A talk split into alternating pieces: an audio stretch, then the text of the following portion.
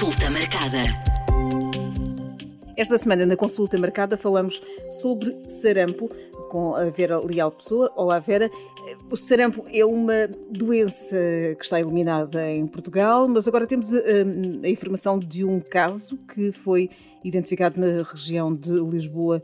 e Val do Tejo. É razão para preocupação? Olá, Mónica. Um, de facto, o que posso começar por dizer é que em Portugal devemos estar sempre preocupados com o sarampo. Um, estando o sarampo eliminado, como a Mónica referia, e bem, no território nacional desde o ano 2015, portanto foi o ano em que a Organização Mundial da Saúde emitiu os certificados de eliminação tanto do sarampo como da rubéola, um único caso de sarampo, à semelhança do que aconteceu um, há dias passados, constitui um alerta, um sinal de alerta para as autoridades de saúde de âmbito uh, nacional, regional e local. Uh, de salientar que uh, desde esse ano, portanto, desde o ano 2015, o que é certo é que têm ocorrido alguns surtos autolimitados da doença uh, em Portugal, sobretudo originados em casos importados. E só para, para recordar e por curiosidade, o maior surto foi o de 2018, que acabou por registrar um total de 158 casos confirmados. Portanto, é uma doença que nos deve preocupar é uma doença que nos deve deixar uh, alerta, daí também a pertinência de colocarmos um, o tópico na agenda do dia. É, sarampo, eh, temos mais casos também eh, na Europa. Sim, a nível europeu uh, e de acordo com os reportes que vão sendo feitos pelo uh, uh, é certo que um, a incidência de sarampo um, se encontra uh, em níveis que nos devem uh, deixar de alerta e preocupados, sobretudo um, olhar também, importa também olhar para as coberturas vacinais para tentarmos perceber se a nível europeu conseguimos garantir coberturas vacinais que nos permitam também garantir uma imunidade de grupo, tendo em conta a circulação de, de pessoas que acaba por existir a nível global temos que, eh, de facto, dar uma especial atenção eh, às doenças infecciosas e não só, e sendo o sarampo uma das doenças infecciosas mais contagiosas, temos de facto que o vigiar, que fazer a monitorização e a vigilância epidemiológica desta doença para minimizar o risco de transmissão e o risco de ocorrência de, de surtos e de situações epidemiológicas mais graves. E vamos uh, saber agora o que é o sarampo e como é que se transmite esta doença. Então, Mónica, o sarampo, como estava a dizer, é uma doença infecciosa provocada por um vírus, portanto, o vírus do sarampo. É uma doença que em Portugal é de notificação obrigatória, portanto, no nosso Sistema Nacional de Vigilância Epidemiológica. E o que é que isto implica? Implica que todos os casos suspeitos da doença, tal como aconteceu há uns dias atrás, tenham que ser imediatamente notificados no SINAV, no Sistema Nacional de Vigilância Epidemiológica, Uh, automaticamente, portanto, nessa sequência, uh, a Autoridade de Saúde acaba por ser logo, uh, portanto, acaba por ser dada essa informação e acaba por iniciar a investigação clínica, laboratorial e epidemiológica. De destacar que a investigação laboratorial deverá ser realizada pelo Laboratório de Referência do Instituto Nacional de Saúde, Dr. Ricardo Jorge, portanto, o INSA. Uh, dizer também que o vírus do sarampo se transmite por contacto direto de pessoa a pessoa, portanto, através de gotículas infecciosas ou por propagação no ar quando a pessoa infectada tosse uh, ou espirra. Uh, e também referir que os doentes são considerados contagiosos, que é um aspecto que temos que ter sempre em linha de conta, desde quatro dias antes ou até quatro dias após o aparecimento da erupção cutânea. Portanto, sendo que este período uh, pode ser prolongado em doentes imunocomprometidos, uh, em crianças com idade inferior a 12 meses ou até mesmo nas grávidas. Quais são os, os sintomas e os sinais uh, da doença? Um, relativamente a sinais e sintomas, começaria por salientar que os sintomas de sarampo aparecem geralmente entre 10 a 12 dias depois da pessoa uh, ser infectada. sendo que este período, portanto, o período de incubação da doença, pode variar entre os 7 e os 21 dias, o que também nos traz aqui alguns desafios em termos de investigação epidemiológica. Sobre sinais e sintomas, uh, propriamente ditos, habitualmente uh, começam por uh, um quadro de febre e mal-estar geral, seguido de rinorreia, rinite, portanto, o conhecido corrimento nasal, conjuntivite e tosse. O que é certo é que, em algumas situações, um a dois dias antes do aparecimento do exantema maculopapular, portanto, a erupção cutânea, podem surgir sinais patognomónicos da doença, que são pontos brancos no interior eh, da, da boca, portanto, no interior da bochecha, o chamado sinal de Koplik, que é um sinal que é uh, mesmo considerado patognomónico da doença. Uh, falando do exantema maculopapular e da erupção uh, cutânea, portanto, é um exantema que também tem uma progressão característica, portanto, cefalocaudal, portanto, inicia-se na cabeça, na face e depois segue para o tronco e para os membros inferiores e é um exantema, é uma erupção que vai desaparecendo progressivamente em 4, 5 dias, uh, uh, relativamente. São, são manchas vermelhas, é isso? Estes, o exantema maculopapular, sim, acaba por ser também um exantema característico de outras viroses, mas este com esta progressão mais, uh, mais característica do sarampo. Portanto, sim, são manchas vermelhas que acabam por começar na extremidade de, portanto, da cabeça e depois evoluir até ao tronco e até aos membros inferiores, como estava a mencionar, Mónica. Quem tem estes eh, sintomas, o que é que deve fazer?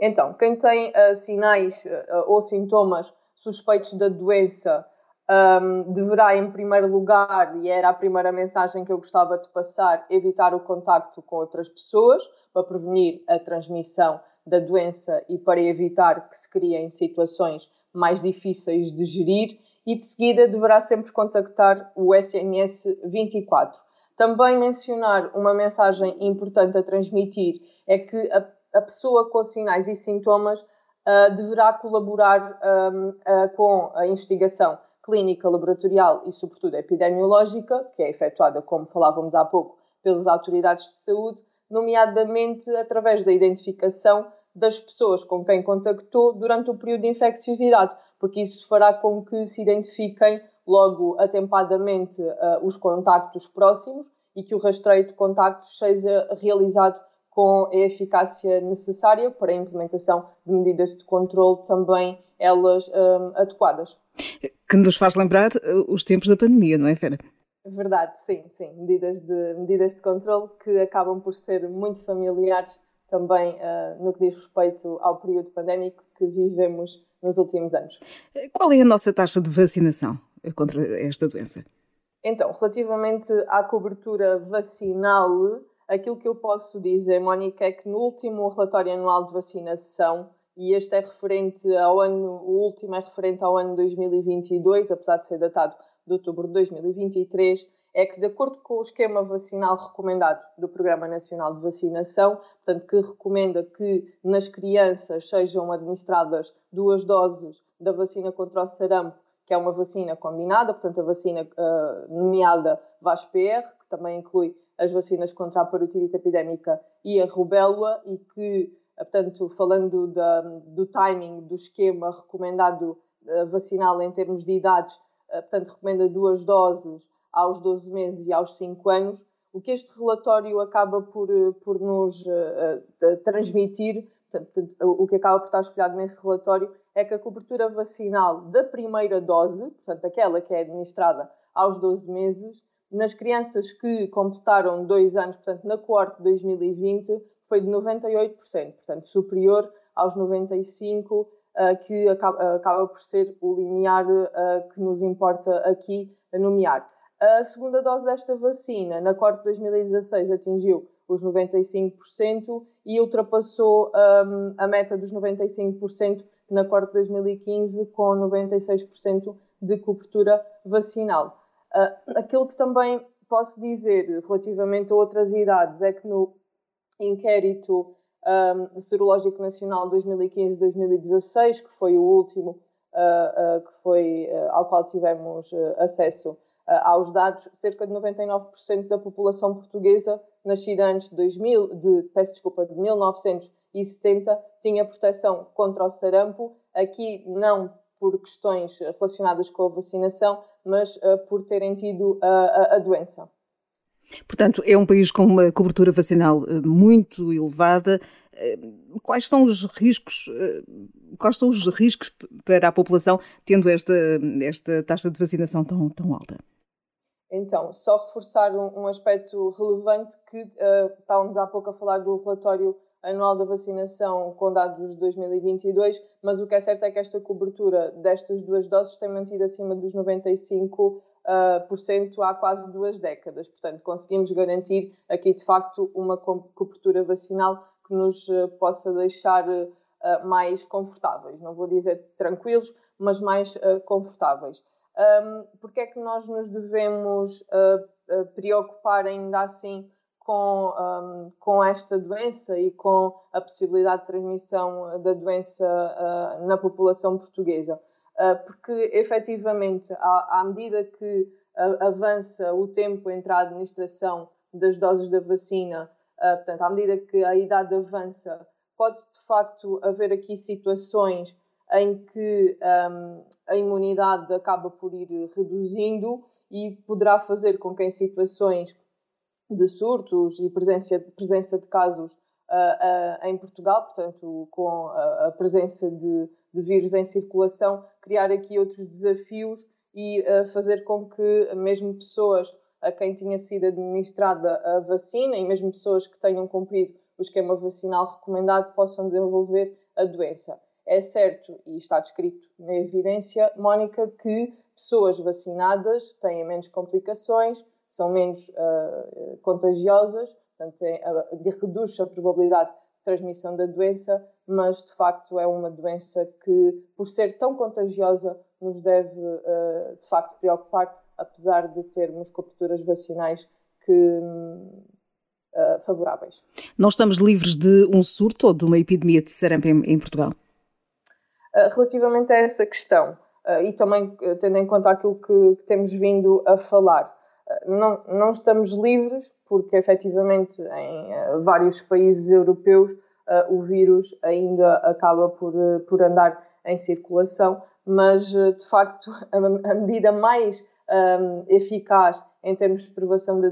prevenção da doença é a vacinação e outra das principais mensagens que eu gostaria de uh, salientar é que as pessoas eh, se devem vacinar, devem uh, consultar o seu boletim de vacinas e, se não tiver atualizado, devem de facto vacinar-se. Se não encontrarem o boletim de vacinas uh, físico, que muitas das vezes acaba por entre arrumações, entre mudanças de habitações, ficar perdido, há sempre uma forma de consultar essa informação online ou através da área pessoal do portal do SNS 24 ou mesmo da aplicação. E se ainda assim não for possível fazer a verificação uh, do estado vacinal relativamente a esta e outras vacinas, uh, poderá sempre recorrer uh, ao centro de saúde. Portanto, uma pessoa poderá sempre recorrer ao seu centro de saúde para tentar esclarecer esta situação destacar um, neste ponto, Mónica, que se não for possível de todo ter acesso ao estado vacinal de uma pessoa, o que vai acabar por acontecer, tendo em conta aquilo que também está preconizado no Programa Nacional de Eliminação uh, do Sarampo, é que serão administradas as vacinas de acordo com a idade, não havendo, portanto, contraindicação ou aumento de efeitos, de efeitos adversos se lhe forem administradas novas doses mesmo que já tenha sido vacinado ou mesmo que já tenha tido a doença. A melhor prevenção é mesmo a vacinação. Em caso de, de existir a doença, eh, como é que é feito o diagnóstico, como é que é feito o tratamento? Então, o diagnóstico de sarampo, além de clínico, e já falámos de sinais e sintomas aos quais devemos estar atentos, deverá sempre ser confirmado laboratorialmente no INSA, portanto, no Instituto Nacional de Saúde Dr. Ricardo Jorge, que é o laboratório de referência. O que vai acontecer se uma pessoa uh, tiver a presença de sinais e sintomas suspeitos da doença é que será sujeita à colheita de produtos biológicos, de sangue, urina e secreções orais, que serão então enviados para o INSA e que nos permitirão confirmar ou não o diagnóstico da doença. E foi o que acabou por acontecer também no caso uh, da criança de 20 meses, que foi notificado no dia 10 de janeiro de 2024. Quanto ao tratamento, um, a maioria das pessoas acaba por recuperar apenas com tratamento sintomático, portanto, na grande maioria dos casos, a doença é benigna. Uh, salientar, no entanto, que em pessoas não vacinadas pode evoluir para uh, um estado, uh, portanto, uma sintomatologia mais severa. Mas, voltando à questão do, do tratamento, um, apesar de, em muitas das situações, o tratamento sintomático ser suficiente, há um aspecto que importa mencionar, que é os antibióticos não são de todo eficazes contra o vírus do sarampo. No entanto, a doença pode uh, causar complicações, como pneumonias, como otites, e pode ser necessário prescrever antibióticos, não para tratar o sarampo, mas para tratar as complicações da doença. Eh, se uma pessoa estiver em contato com alguém que, te, que tem sarampo, o que é que deve fazer? à semelhança de quem tem sinais e sintomas,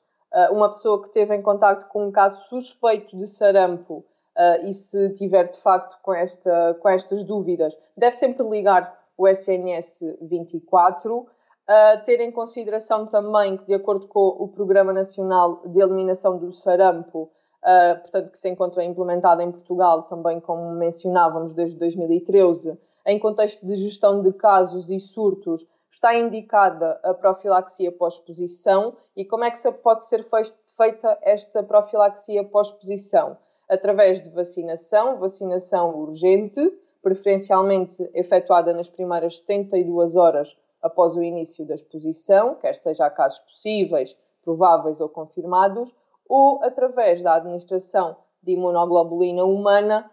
nos seis dias após a exposição, em situações em que a vacina esteja contraindicada e falamos de crianças com idade inferior a 6 meses, grávidas, pessoas com infecção pelo vírus da imunodeficiência humana com imunodepressão grave e até mesmo pessoas em situações de imunossupressão grave por, outros, por outras eh, patologias. Em conclusão, Vera, é uma doença eliminada em Portugal, mas deve preocupar-nos bastante. Sim, uh, em conclusão,